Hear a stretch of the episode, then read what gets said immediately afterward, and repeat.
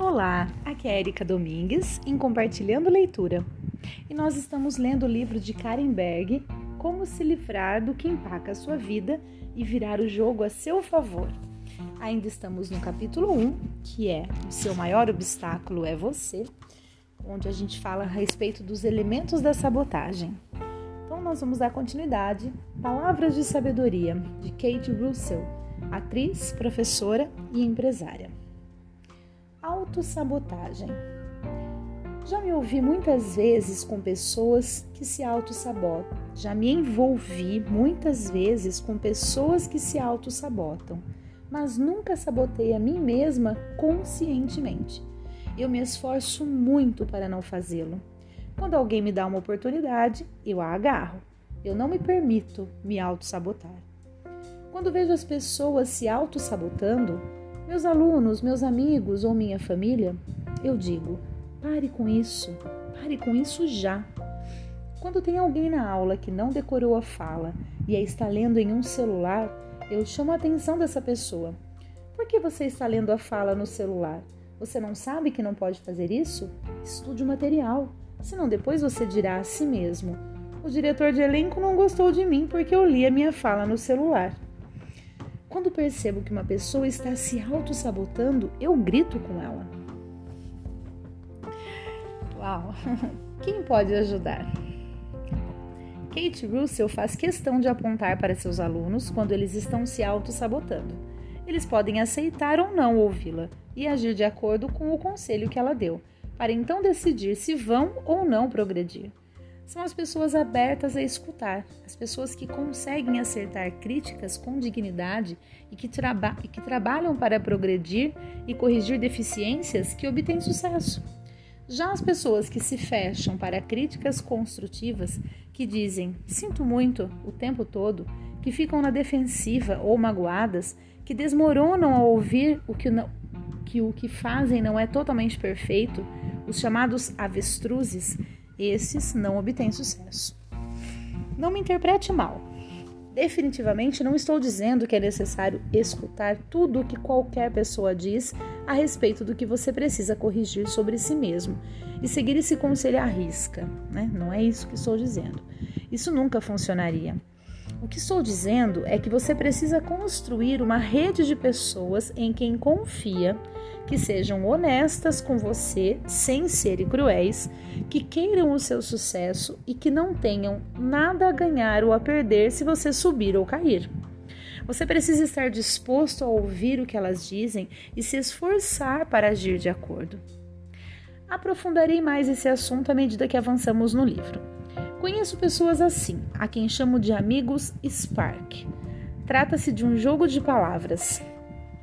A autora usa aqui a metáfora de uma centelha ou faísca, que é spark em inglês. Pois essas pessoas provocam, então, só voltando, trata-se de um jogo de palavras, pois essas pessoas provocam uma centelha para que eu seja melhor. Mas spark realmente significa estratégia, que é strategy Propósito, purpose. Análise, análises. Ensaio, research, E o compromisso, commitment. Commitment. Commitment. Acho que eu falei certo, pessoal. então, assim, as iniciais SPARC, S-P-A-R-C, é, são de palavras em inglês e que na tradução é, são estratégia, propósito, análise, ensaio e compromisso. Esses cinco conceitos são ferramentas essenciais para combater a autossabotagem e podem ser obtidos com a ajuda de um amigo. Ao mesmo tempo que essa pessoa ajuda você, você também pode ajudar essa pessoa. Não ter pessoas em sua vida com quem você possa compartilhar ideias honestamente é um gigantesco meio de se autossabotar. Você conhece a frase ninguém é uma ilha? Né? Você conhece essa frase? Ninguém é uma ilha. O mundo é grande, cheio de opiniões e percepções. Não é possível ser objetivo a respeito de si mesmo e da forma como você enfrenta o mundo. Se acredita ser o melhor juiz de si, você provavelmente está praticando a autossabotagem. Não, não manter o rumo. Desistir é uma bela maneira de sabotar a si mesmo. As pessoas tentam fazer algo uma vez e, quando não dá certo, desistem para sempre. Conheço muitas pessoas assim. Conheço uma mulher cujo maior sonho era ter o seu romance publicado. Ela trabalhou nisso por sete anos. Escolheu a dedo sete agentes aos quais enviou o livro. Agentes que ela pesquisou e que acreditou que seriam os melhores para representá-la que iriam realmente aceitá-la e apoiá-la. Quando esses sete agentes a rejeitaram, por razões diversas, por já estarem com uma lista muito grande de clientes ou por não terem se identificado com os personagens do livro, ela desistiu. Colocou o romance na gaveta e nunca mais o tirou de lá. Perdedora. Conheço um homem que decidiu que queria voltar a estudar e tirar o diploma de engenharia que não tinha conseguido quando era mais novo por causa das despesas para sustentar a família.